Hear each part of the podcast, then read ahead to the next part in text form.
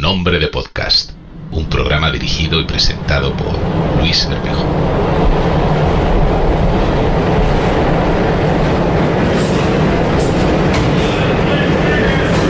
El verano es una época que muchos usan para viajar. Hay quien prefiere hacerlo en invierno. Pero ya sabemos que las vacaciones suelen darlas sobre todo y centrarlas en los meses de julio, agosto y quizás septiembre. Así que, si eres un visitante avieso, vamos a hacer un paseo por las 12 estaciones de metro que en realidad, más que una estación, parecen un museo. Y es que en el mundo existen estaciones de metro que van más allá de la funcionalidad y destacan por su belleza, por su originalidad y por su historia, convirtiendo simples túneles en verdaderas galerías de arte. Si vas de viaje por alguna de las ciudades que te voy a mencionar, no olvides visitar estas estaciones. El 19 de julio de 2023 cumple años el Metro de París. Hace exactamente 123 años que se inauguró el sistema ferroviario subterráneo de la ciudad, uno de los más antiguos del mundo. Se construyó en 1900 para recibir la Exposición Universal, después de comprobar el éxito que tenían los metros de Nueva York y Londres, que fue el primero en inaugurarse en 1863. La historia del metro de París ha dejado muestra de arte maravillosas en forma de estaciones, que encarnan en sus formas la esencia del Art Nouveau sin embargo, más allá de la ciudad de la luz existen en todo el mundo estaciones subterráneas que albergan demostraciones de arte únicas que han convertido simples túneles de paso en verdaderos museos. Vamos con la primera. Komsomolskaya en Moscú. La estación de metro de Komsomolskaya en Moscú fue inaugurada en 1952.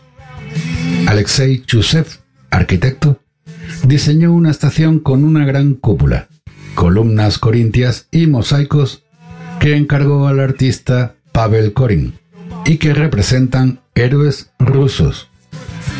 El trabajo de los dos artistas resultó en una obra colosal y majestuosa que les mereció el premio Stalin. La segunda de ella, Westfriedhof, en Múnich que es donde se encuentra la citada estación, una de las mejor iluminadas del mundo. Ingo Maurer fue el encargado del diseño de esta sobria estación de metro. El diseñador industrial alemán especializado en iluminación creó las enormes lámparas que presiden la estación desde el techo. En 2009, Maurer instaló un nuevo sistema de iluminación gracias al techo de aluminio espejado y luces LED azules, lo cual da al espacio la ambientación azulada tan característica.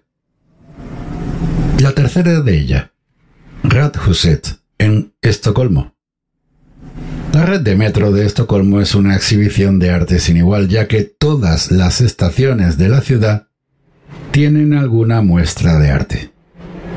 Las estaciones subterráneas más profundas como Radhuset tienen sus paredes y techos talladas en roca natural y parecen cuevas llenas de color.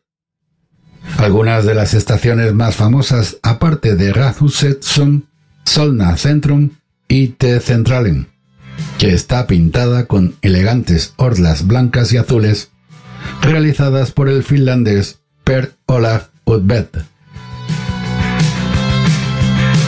La número 4, la cuarta, Universidad de Chile en Santiago de Chile. Esta estación subterránea, ubicada en la Universidad de Chile en Santiago, cuenta con paredes llenas de murales increíbles del artista Mario Toral. El mural se titula Memoria Visual de la Nación y cuenta con seis paneles que representan a los conquistadores españoles, la vida de los mineros y la represión durante la dictadura militar. Quinta estación. Formosa Boulevard, Kaohsiung. La luminosa estación de Formosa Boulevard que se encuentra en Kaohsiung, un municipio de Taiwán. Esta original localización destaca por su cúpula de luz, diseñada por el italiano Narciso Quagliata. La construcción está hecha de numerosos cristales de colores con forma curva, que permiten que la cúpula tenga una gran extensión y una forma ligeramente redondeada. La número 6. Toledo en Nápoles. La parada subterránea Toledo de la ciudad de Nápoles fue inaugurada en 2012 y el diseño de sus paredes fue realizado por el arquitecto catalán Oscar Tusquet Blanca. Tusquets contó con la colaboración de William Kentridge, que dispuso los mosaicos que llenan las paredes de la estación, y de Robert Wilson, que diseñó un paisaje marino con paneles LED. En las escaleras que descienden desde la planta baja se puede ver un mosaico de miles de azulejos que descienden en tonos de azul a la vez que lo hacen los pasajeros en las escaleras. Séptima estación, Farragut West en Washington. La estación de metro de Farragut West se encuentra en Washington, D.C. y se inauguró en 1977. El andén principal cuenta con un techo abovedado de hormigón con miles de celdas rectangulares que otorgan al espacio un aspecto elegante y sobrio. Además, contribuyen a crear un efecto óptico que da profundidad a la estación. Octava estación. Burjuman, Dubái.